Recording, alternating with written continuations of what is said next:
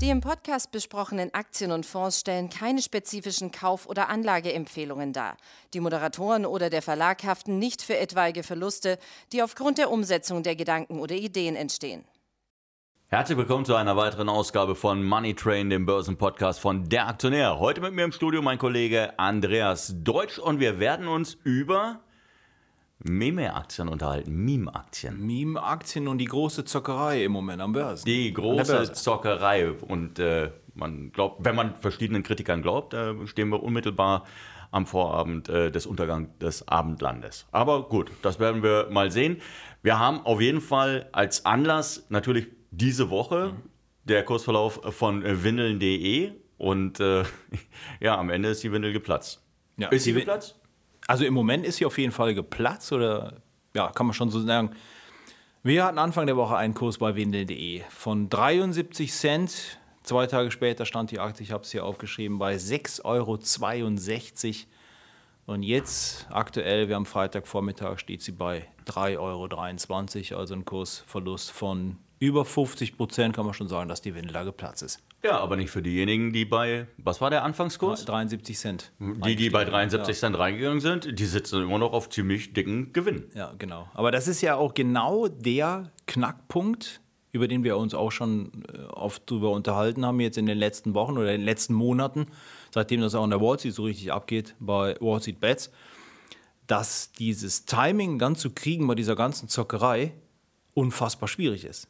Fast schon unmöglich. Und wenn man sich jetzt diesen Kursverlauf anschaut bei windeln.de und bei anderen deutschen Aktien auch, da waren ja auch jetzt einige Pleite-Aktien dabei, also Unternehmen, die wirklich pleite sind, seit Air Jahren pleite sind. Air Berlin.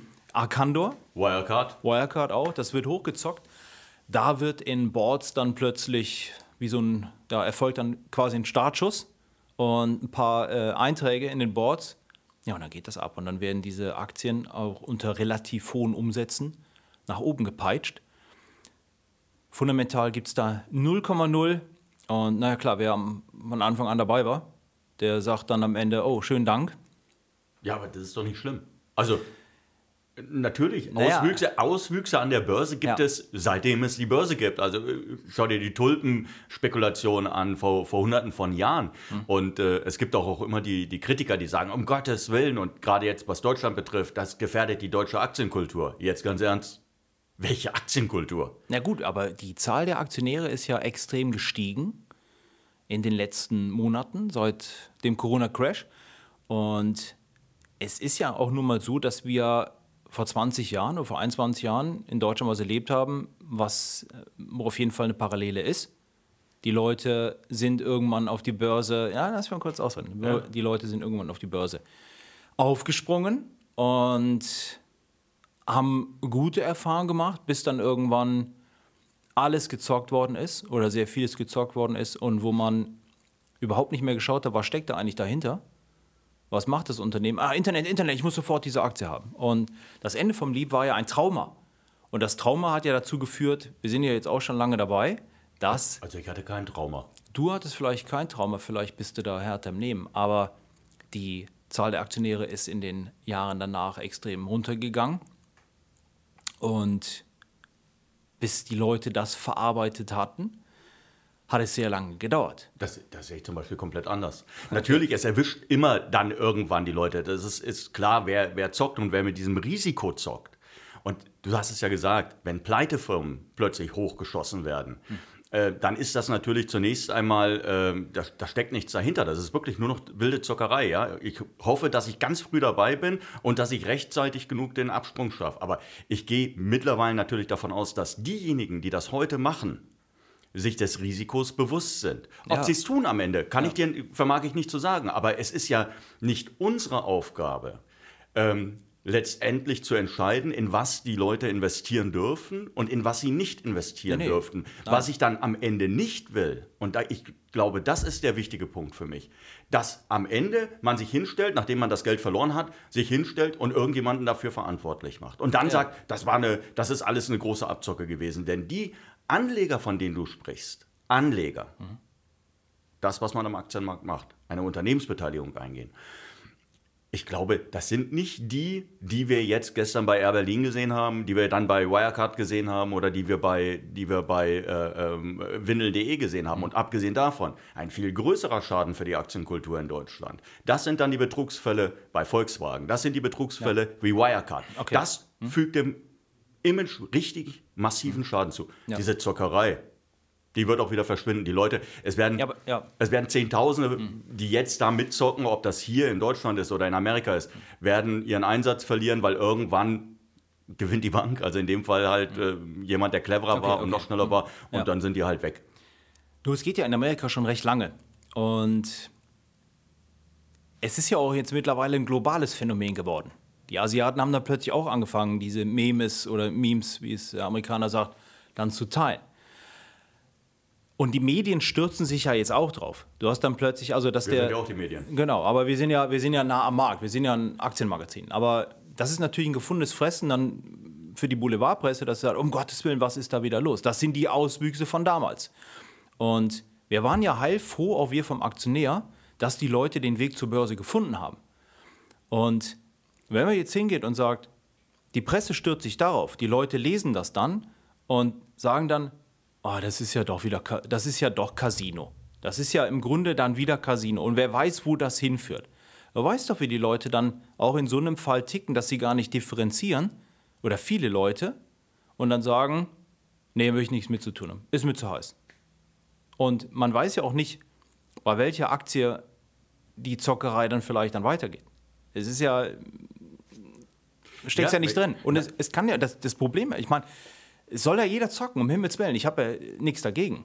Ähm, nur sollte sich wirklich jeder bewusst sein, dass man innerhalb kürzester Zeit, wenn man das Timing falsch hat, ganz viel Geld verlieren kann. Und dass man sich nicht einbildet, dass dann plötzlich wieder wirklich Leben in dieses Unternehmen kommt. Also das ist ja auch die Frage, ob das jedem bewusst ist oder ob er Gefahr läuft, dass es zu fixen Idee ist. Dass man wirklich, ich meine, ich war ja oft in dem, in dem Board, Wall Street Bets, und was da teilweise geschwärmt wird von AMC und alles, das ist schon krass. Und das hat ja mit der Bewertung dieses Unternehmens nichts zu tun, das sagt die Firma ja selber. Die Firma sagt selber. Äh, ja, aber daran siehst du doch auch, es ist die Lust am Zocken. Und ja, ich sehe das übrigens. Ja, richtig, aber ich würde das wirklich du, du sagst es vielleicht so, dass das jeder denkt, das ist jetzt der Zock und dann bin ich wieder weg. Es kann aber auch wirklich sein, dass viele das mitnehmen und sagen, ich glaube jetzt wirklich an die Sta äh, an eine Steinhoff-Geschichte oder ich glaube daran, irgendwie glaube ich doch, damals war es ja auch bei Arcando so, ja geht dann noch was? Gibt es dann noch Hoffnung für das Unternehmen? Nein, gab es nicht mehr damals, das Unternehmen war tot. Ja, aber das war, war tot. Aber es liegt doch in der Verantwortung derjenigen, die, die dann genau hier reinspringen, sich zu informieren. Und ja, das ist doch heutzutage überhaupt gar kein Problem mehr. Und du hast das gerade gesagt, ja, die Medien ähm, sorgen letztendlich dann für diese negative Presse und dafür, dass der Eindruck entsteht, das sei ohnehin alles nur eine, eine große Zockerei am Aktienmarkt, un, ungeachtet hm. ähm, dessen, um welche Aktien sich das handelt. Ähm, das sehe ich übrigens ganz anders, denn das wird nur so ein Blimp im, letztendlich in der, in der Geschichte sein. Das ist auch, morgen haben die ein anderes Thema, ja, dann, äh, keine Ahnung, wer dann wieder irgendwo irgendwas gesagt hat. Ich glaube, viel schlimmer ist, dass von der Politik oder der viel größere Schaden geht von der Politik aus. Wenn unser Wirtschaftsminister und unser Finanzminister beide unisono sagen, die beste Anlageform ist das Sparbuch, auf der du kalt enteignet wirst. Ja, aber das ist ja, ja, deswegen auch so, weil die sich auch überhaupt gar keine Gedanken machen müssen um ihren Ruhestand. Das, ja, ja, natürlich. Ja, und damit auch noch kokettieren gegen ja, genau. ja, halte ich nichts von. Ja, genau, klar, ich habe eine bescheidene Immobilie, hat jetzt, glaube ich, Altmaier gesagt. Er hat eine, bescheidene, ja, eine bescheidene Immobilie, die würde ich mir gerne mal anschauen. Aber unabhängig davon, ich glaube, dass das richtet Schaden an diese, dieses Versagen, aber, ja, aber, dieses Versagen ja. der Politik, Anreize für den Aktienmarkt zu schaffen. Dadurch gibt es zu wenig Leute, die sich mit dem Thema auseinandersetzen. Und dann am Jahresanfang, wenn du dann siehst, okay, ich habe auf das Sparbuch nichts gekriegt, dann kommst du mal irgendwann und sagst, okay, ich versuche es mal ein bisschen ja, mit einem Fonds. Also die Medien, die haben morgen ein neues Thema. Aber glaubst du, was glaubst du, wie, wie, wie lange das dauert, bis die Politik auf dem Plan ist und sagt, um Himmels Willen, das müssten wir regulieren. ja. Genau das ist doch der Punkt. Ja. Das ist, ich, wie gesagt, ich mache doch keinem vor, wenn er zockt. Es ist ja das Geld eines jeden und jeder, jeder sollte sich da äh, eigenverantwortlich benehmen. Ja, aber da muss man Nur- halt der Politik nur- vielleicht mal einen netten Brief schreiben. Genau. Da müssen sich halt mal Leute Ja. zusammentun und sagen, pass mal auf, hört auf, hier irgendwas regulieren zu wollen, was nicht reguliert werden muss. Kümmert euch darum, dass die BaFin mal vielleicht mit, mit äh, ja, mit Instrumenten ausgestattet wird, äh, die sie zu einer schlagkräftigen äh, Wertpapieraufsichtsbehörde macht. Ja? Und sorgt dafür, dass da der Laden läuft und dann ist der Rest wird schon irgendwie funktionieren. Aber ich sehe es, wie gesagt, nicht kritisch. Das ist momentan eine Phase. Wir sehen das in, in Euphoriephasen Ende der 90er, Mitte, Ende der 90er äh, Jahre. Ähm, Oh, da sagst du aber was. Damals war es ja dann auch, wenn du jetzt sagst, du bist jetzt schon in der Euphoriephase drin, Ende der 90er angekommen, Anfang in 2000. einer- wir sind ja in einer Euphoriephase. Wir haben seit zehn Jahren rekordniedrige Zinsen. Das Geld, also der Markt weiß ja gar nicht, wohin mit dem ganzen Hm. Geld. Und das sieht man doch momentan. Und Corona hat daran momentan nichts geändert. Äh, nichts geändert. Ganz im Gegenteil. Viele Leute haben Zeit, haben den Markt entdeckt. Ob es jetzt ein Ersatz für, für das Wettgeschäft ist, Nee, ist ja. nicht. Nee. Hm. vermag ich nicht zu sagen. Aber äh, ich glaube, diese Übertreibungsphasen gibt es immer wieder. Ich habe damals übrigens gedacht, ich werde keine zweite erleben, wie die vom neuen Markt. Jetzt sehen wir, doch, es gibt es. Aber wir wissen doch auch, wie es endet. Und das kann man sagen, dann, wenn es soweit ist, ohne Schadenfreude, ohne alles, es ist dann halt wieder vorbei. Es war wieder nur ein Punkt, dann kann man sich wieder mal auf fundamentale Bewertungen ähm, konzentrieren und sicherlich auf Unternehmen, die defensiver sind und die langfristig halt Rendite versprechen. Weil wir sind uns doch alle einig darüber, 20, 30, 40 Prozent pro Woche äh, im Monat oder selbst aufs Jahr ist ja praktisch gar nicht möglich. Ja, okay. Aber wie gesagt, sollte sich jeder darüber bewusst sein. Meiner Meinung nach, es gibt Parallelen zum Bitcoin-Kurs und zu den Meme-Stocks. Das ist äh, ziemlich interessant. Das sollte wirklich dann auch äh, jedem bewusst sein. Als der Bitcoin gefallen ist, in der Zeit, sprangen die Meme-Aktien an. Das war Ende Januar so der Fall und das war auch jetzt zuletzt so. Und das schadet natürlich so einem Asset, weil der Bitcoin ist ja hochspannend und super innovativ und hat, da sind wir uns ja einig, große Chancen, ein, ein gutes Asset zu werden. Nur diese Volatilität, die dann da drin steckt, die macht es natürlich kurzfristig auch extrem uninteressanter wieder für viele. Und wenn es halt wirklich nur als Instrument dazu gedacht wird, dass man, dass die Leute gesehen haben, ey, 2017, 2018, 2019, 2020, wie schnell das dann abgeht, ja, genauso schnell kann das wieder fallen. Und dadurch ist es natürlich auch ein Asset, was meiner Meinung nach mit Aktien da auf keinen Fall mithalten kann. Weil als Altersvorsorge oder als, sagen wir mal, etablierte Anlage bei so einer Schwankung, Mary Buffett hatte ich jetzt im Interview, da hat sie auch gesagt, ihr Sohn ist 27, da sagt ihr, also die Schwiegertochter von, ehemalige Schwiegertochter von Warren Buffett, die sagt auch, ihr Sohn weiß alles über Bitcoin. Alles. Und er sagt, Mama, du musst, also sie ist auch Vermögensverwalterin. Und sie sagt auch, äh, er, hat, er hat ihr gesagt, Mama, kauf Bitcoin. Kauf Bitcoin. Steigt auf 100.000. Und dann hat sie gesagt, Junge, der, hat, der stand letzte Woche 100% höher. Bist du sicher? Ja, der steigt auf 100.000. Wahrscheinlich. Bald mehr, 200.000. Ja, sie hat aber jetzt gesagt, naja, nee, ihr ist das halt. Sie ist Value-Investorin wie ihr, ihr äh, ehemaliger Schwiegervater. Ihr, ihr ist es zu heiß. Ihr ist es zu, zu schwankend und ja. Ich habe einen Bekannten, der normalerweise ähm, äh, Gärten gestaltet, äh, Bäume beschneidet und ähm, bei dem war ich letztens. Und äh, dann, der ist mein Alter und hat eigentlich, sieht nicht danach aus, als hätte er mit dem Thema insgesamt was zu tun. Und wir sprechen so ein bisschen und er sagt, ja, du, was machst du? Ich sage, naja, für einen Aktionär, ah ja, ich habe Bitcoin. Das war auch einer, der Bitcoin hatte und zwar 2017. Ja, aber okay. Ja, Ja, und das waren immer- Leute, die, ja. ja. das sind Leute, die sind dann relativ frühzeitig auf die Idee eingestiegen. Ähm, ob das am Ende sich rechnet, wenn du dein Kapital nimmst. Du hast ein bestimmtes Kapital, das zur Verfügung steht. Und wenn ich, deshalb sagt man ja, man fängt an, das aufzusplitten. Du nimmst ein bisschen was für diese High-Risk-Geschichten. Da musst du dich nicht drum kümmern. Ich glaube, es gibt viele Leute, die nur drei oder vier GameStop-Aktien haben. Was interessiert die, ob der Kurs steigt oder fällt? Ich glaube aber trotzdem, dass es, wenn das so durch die Medien geht, durch die Tagespresse, Spiegel, Bild und alles, schreiben über windeln.de, dass viele angefixt werden, die normalerweise gar nichts mit Börse zu tun haben. Vielleicht ein Sparbuch oder ein paar Aktien, die sagen, upsala, da geht's aber jetzt mal richtig ab. Vielleicht sollte ich auch mal gucken, dass ich innerhalb von einem Tag mein Geld verfünffachen kann. Mhm.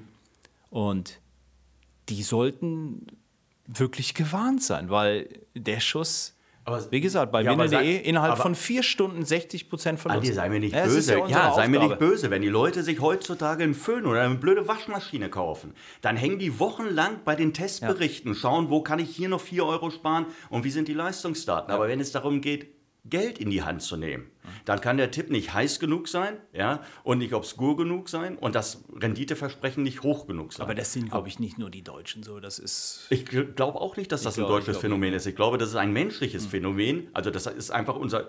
Wir werden angetriggert durch bestimmte Vorstellungen und natürlich auch durch, durch Neid. Wir sehen vielleicht irgendjemand im Bekanntenkreis, der sagt, ich habe den Bitcoin schon seit 100 Dollar. Du weißt nicht, ob es so ist. Aber alleine die Vorstellung und dann rechnest du ja, ah, hätte ich das damals gemacht, dann hätte ich, ja- und wahrscheinlich hätte ich mir 5 Bitcoin genommen und dann wäre ich jetzt schon, ah, da hätte ich 150.000 Dollar jetzt auf der Bank oder meinetwegen 200.000, weiß man ja nicht so genau. Ich glaube, das sind so diese Mechanismen, die immer greifen, aber die wirst du weder durch Regulierung in den Griff bekommen. Jemand hat ins Feld geführt, man sollte mal wieder die äh, gute alte, ähm, also die Transaktionskosten einführen. Das wäre natürlich eine Möglichkeit. Aber das hat uns doch schon Ende der 90er gezeigt, nein, es funktioniert nicht. Damals waren die, die Gebühren hoch. Ich glaube, du hast für ähm, zwischen 0,5 und 1 Prozent des Volumens, also Auftragsvolumens, hast du an, an, die, an die Bank bezahlt, beziehungsweise den Broker. Es hat überhaupt nicht verhindert, dass die Leute gezockt haben. Es ist ja die Frage, ob es das überhaupt verhindern soll. Also das, das ist ja wieder Regulierung und Bevormundung. Da bin ich auf deiner Seite. Also das sollte Da definitiv jeder selber wissen. Genau, Mir geht es halt nur, nur darum, wie gesagt, dass man es auf keinen Fall zur fixen Idee werden lässt, dass, wenn man halt dicke Minus ist mit irgendeiner Zockeraktie, dann sagt, oh komm, das sieht sich aus. Oder, oder jetzt zuckt sie irgendwie mal, jetzt bei Windeln.de diese China-Geschichte, wir haben es ja jetzt im neuen Aktionär. China stellt ja um von zwei Kinder, äh, man darf jetzt drei Kinder bekommen. Das war ja dieser, dieser Trigger für die, für die Aktie.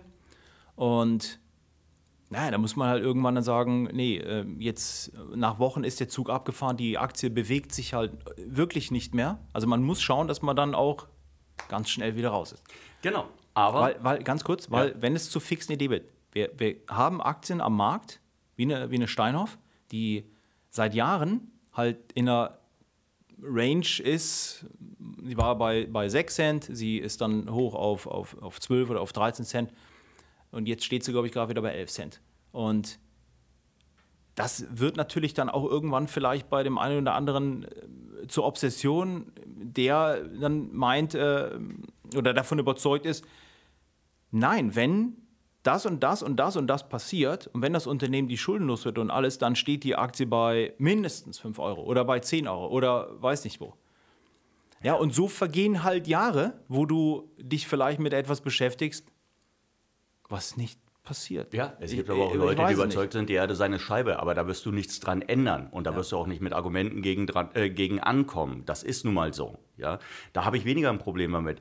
Die Sache, die ich bei, jetzt gerade bei windeln.de sehe, weil wir es ja angesprochen haben mit dem China-Geschäft, das ist etwas, dem du mal eine Chance geben kannst irgendwann. Also um Gottes Willen, ich würde da jetzt gar nicht ranfassen. Ähm, es geht nur darum zu sagen, Sie, Sie haben ja tatsächlich ein Geschäft, das ist sehr klein. Ich glaube, Sie haben 10 Millionen in China gemacht im, im ersten Quartal. Das ist, wenn du überlegst, was da umgesetzt wird im E-Commerce, ja, und die haben garantiert nur auf die Deutschen gewartet, dass die da jetzt äh, auch mal ihre Produkte anbieten wollen. Äh, aber man kann natürlich sagen, schauen wir es uns doch mal in einem halben Jahr an. Vielleicht wird ja was draus. Also es ist nicht von vornherein ausgeschlossen, ist sicherlich eine bessere Idee, dann dort zu investieren als in eine Air Berlin. Aber glaubst du denn wirklich, dass es jedem bewusst ist, dass es ein, ein Zock ist, Windel.de? Oder glaubst du, Nee. oder zum, genau, und das ist nämlich auch. Ach so, nein, ich Deswegen glaube, müssen- ja, ich glaube, ich glaube, Na, die Leute sind nur reingelaufen, weil sie gemerkt haben, ich kann Okay. sehr schnell sehr viel Geld verdienen und ich will frühzeitig dabei sein. Okay, also du glaubst auch, dass die ganzen Meme-Aktien in Amerika von Zockern gezockt Ich, wird. glaub, ich glaube, dass der, also der Großteil, ich denke, dass tatsächlich bei GameStop am Anfang äh, etwas wie Idealismus dabei war. Dieses, diese Erinnerung an die gute alte Zeit. Ich habe meine Jugend in diesen, in diesen Läden verbracht und ich habe Spiele, äh, ich habe da Spiele gekauft und so weiter und so fort. Ich glaube, da war Idealismus dabei. Ich könnte mir sogar vorstellen, dass es auch noch, ja, nee, ich glaube, bei, bei GameStop war es vor allem mit dabei. Ich glaube, dass in dem Moment was passiert ist mit den Menschen. Sie haben gesehen, da kommt gegen alle guten Ratschläge, die es gab, gegen alle Kritik, ist diese Aktie von, keine Ahnung wo, im 20, 30 Dollar und dann ist sie abgegangen wie eine Rakete und die haben sich ganz viele dumm und blöd verdient. Und das hat etwas mit den, mit den Anlegern gemacht und dann waren sie bereit, auf andere ebenfalls natürlich hochgeschortete, also Werte, die hochgeschortet waren, zu setzen, weil sie gemerkt haben, das kann funktionieren, wenn wir uns nur zusammentun. Und es hat ja funktioniert. Es hat bei AMC funktioniert. Es hat bei, teilweise bei anderen Werten auch funktioniert. Neun Tage übrigens. Also es gibt ja von CNBC, gibt es so eine, gibt es so eine Erhebung, wie lange das gedauert hat, von dem ersten Trigger bis dann der, der Einbruch kam und es waren im Schnitt neun Tage. Und ich glaube, momentan geht es darum nicht mehr. Ich glaube, jetzt, die, die jetzt da sind, wollen, haben gesehen, was machbar ist, viel Schnellgeld. Wer sich dagegen stellt, wird niedergebrüllt, das ist halt so. Ja, also wir werden heute auch nicht nur Applaus bekommen. Glaubst du denn, dass, dass viele Aktien, die letztes Jahr noch die Pace gemacht haben, darunter leiden vom Kurs her, wie eine Amazon, Apple, weil das Geld jetzt in den ist- Meme-Stocks steckt? Also in Amerika ist es, äh, das ist schon, das sind ja nicht, Das ist eine Macht. das sind ja nicht fünf Leute oder zehn Leute, die nein, in nein, nein. Boards unterwegs sind. Das sind, Sind halt das schon ganz Leute, viele. die ihr Geld normalerweise in eine Microsoft oder in eine John Deere oder in eine, in eine Apple investiert hätten? Das ist doch die Frage. Oder sind das nicht ohnehin Leute, die, die, wir zu- die zu wenig drüber, ja. ja, die tendenziell ähm, versucht hätten, ähm, mit höherem Risiko auch höhere Renditen zu erzielen. Also ich glaube, dass dem Zocken so eine gewisse ja, du, du brauchst einen gewissen Charakterzug dafür, der dich dafür empfänglich macht. Das sind Leute, die ver- vermutlich auch gerne schnell Auto fahren. Ja, oder die den Kick irgendwo bei, äh, beim, beim Downhill-Rennen äh, Rennen suchen. Ich weiß es nicht. Ja, aber das ist ja wieder so dieses, ich glaube. Genau, Genau, ich weiß es ja. nicht. Ich habe sie nicht befragt. Also, Nee? die, nein, die, mit denen wir gesprochen haben, ja, da, da geht es immer um idealistische ähm, Grundgedanken, wie bei GameStop beispielsweise. Aber ich glaube, es ist so ein, ein Grundkonstrukt. Du brauchst eine Voraussetzung dafür, um zocken zu können. Und das sind dann die. Und die hätten auch früher gezockt. Also peinlich bei der ganzen Geschichte finde ich immer noch unseren Großmaster Elon Musk. Der, wie alt ist er? Ist er jetzt schon 50? Nächstes Jahr wird er, glaube ich, 50, Ich ne? habe keine Ahnung. Oder die, ja, doch, dieses Jahr wird er 50, der sich dann auf Twitter äh, dann irgendwelche Meme-Aktien zu, zu Dogecoin oder, oder Bitcoin und dann den Kurs ja wirklich richtig stark beeinflusst, weil er ja der Leitwolf ist, das Alpha-Tier.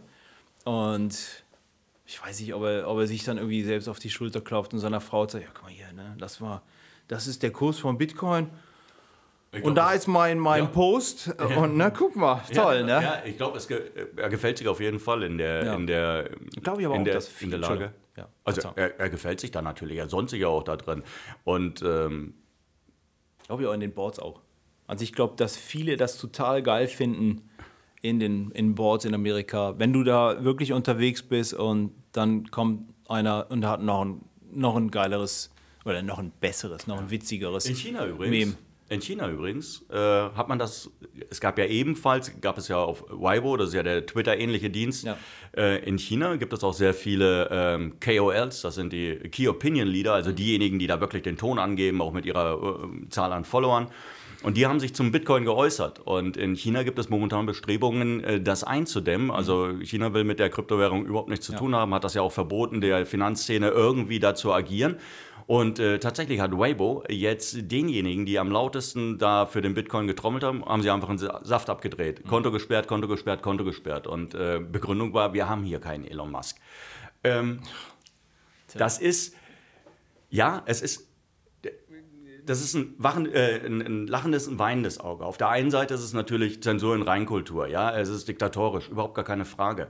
Auf der anderen Seite muss man sagen, äh, Musk hat mit seinem Tweet Milliarden, einen Milliardenschaden angerichtet. Und ich meine nicht diejenigen, die dann da unten vielleicht einfach nur festgestellt haben, dass ihre, ihr, ihr Bitcoin jetzt weniger wert war. Ich meine die, die beispielsweise äh, verkauft haben, weil sie in Panik geraten sind und den Verlust realisiert haben. Ähm, ich meine die, die vielleicht mit Derivaten investiert waren. Es gibt ja verschiedene Derivate, die ausgenockt wurden. Das Geld ist weg. Ja, da kannst du dann auch sagen, äh, Moment, es hat sich nichts geändert. Man kann immer argumentieren, ja, aber du, dir muss doch bewusst sein, wie ähm, risikoreich das ist. Ja, muss es eigentlich. Deshalb nur wenig Kapital, schon klar. Hm. Auf der anderen Seite natürlich, das ist ein Mann, der hat das Thema für sich gekapert. Die Medien haben schon schön dazu beigetragen, überhaupt gar keine Frage, dazu zählen wir auch. Aber ähm, finde ich bedenklich, die Entwicklung. Und dann ähm, würde ich auch sagen, man müsste Mittel und Wege finden, wirklich äh, dafür zu sorgen, dass so etwas nicht passiert. Wie man das gestaltet, ich weiß es einfach nicht. Ja. Okay, dein, dein, dein Fazit, dein, deine Empfehlung für Anleger mit Meme-Stocks. Ja, mit zocken, wenn sie, wenn sie Spaß dran haben, äh, nur wenig Kapital und äh, nicht kirre machen lassen von, von Leuten, die, die sagen, ihr macht da was Falsches, weil äh, ich war selbst jung und äh, gerade wenn man mir gesagt hat, dass ich gerade was Falsches mache, dann habe ich es erst recht gemacht. Okay. Wird teuer am Ende. Genau. Ich glaube, am tut Ende. weh am Ende. Am Ende tut es weh. Ja, also aber ist ja noch nicht zu Ende. Ja. Ja, mal schauen, wie, wie, wie viele Wellen das dann noch gibt. Das ist ja jetzt die zweite Welle. Ich meine, Januar war eine große Welle. Man dachte ja eigentlich, das Phänomen ist weg. Aber dann ging es jetzt vor ein paar Wochen nochmal so richtig ab in Amerika und schwappt über die Welt. Ja. Unterhaltsam. Ja, es ist unterhaltsam, wie gesagt, es tut weh, also ja. Na gut. Alles klar. Dann hoffen wir, dass es Ihnen Spaß gemacht hat zuzuhören. Und äh, dir danke ich auf jeden Fall, dass du die Zeit genommen hast. Sehr gerne. Ja, und äh, ja, bis zum nächsten Mal. Tschüss. Gehen wir gleich Fußball gucken. Ne? Ja, das machen wir. Ja, ciao.